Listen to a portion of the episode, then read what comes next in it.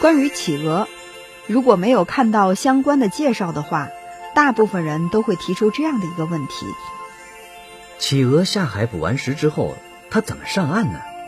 要知道，南极大陆的水陆交接处可全都是滑溜溜的冰层或者是尖锐的冰凌啊。企鹅身躯笨重，这腿脚又不长，而且既没有可以用来攀爬的前臂，又没有可以飞翔的翅膀，他们如何才能完成这个看起来不可能完成的任务呢？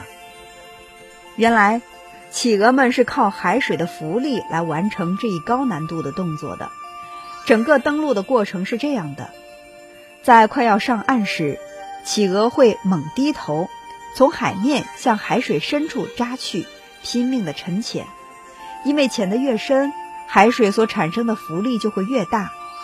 等到深度足够时，企鹅会奋力地摆动双足踩水，拖动身体，迅猛地向上弹起，犹如离弦之箭一般窜出水面，腾空而起，然后顺势落于陆地之上。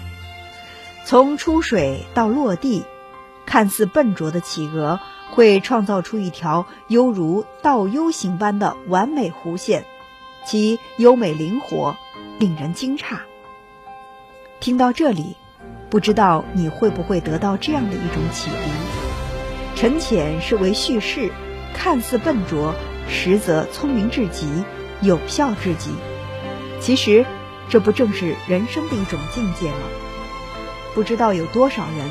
会在登陆之前犹如企鹅临岸，但同样不知道有多少人会不像企鹅临岸一般冷静理智，以至于在距离辉煌仅一步之遥时又丧身深海。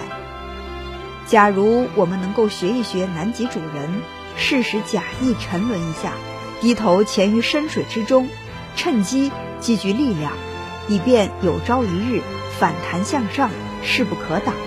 岂不是一种生存的大智慧？甘心沉下去，才可以浮上来。这是企鹅给我们的启示，也是我们生存的大智慧。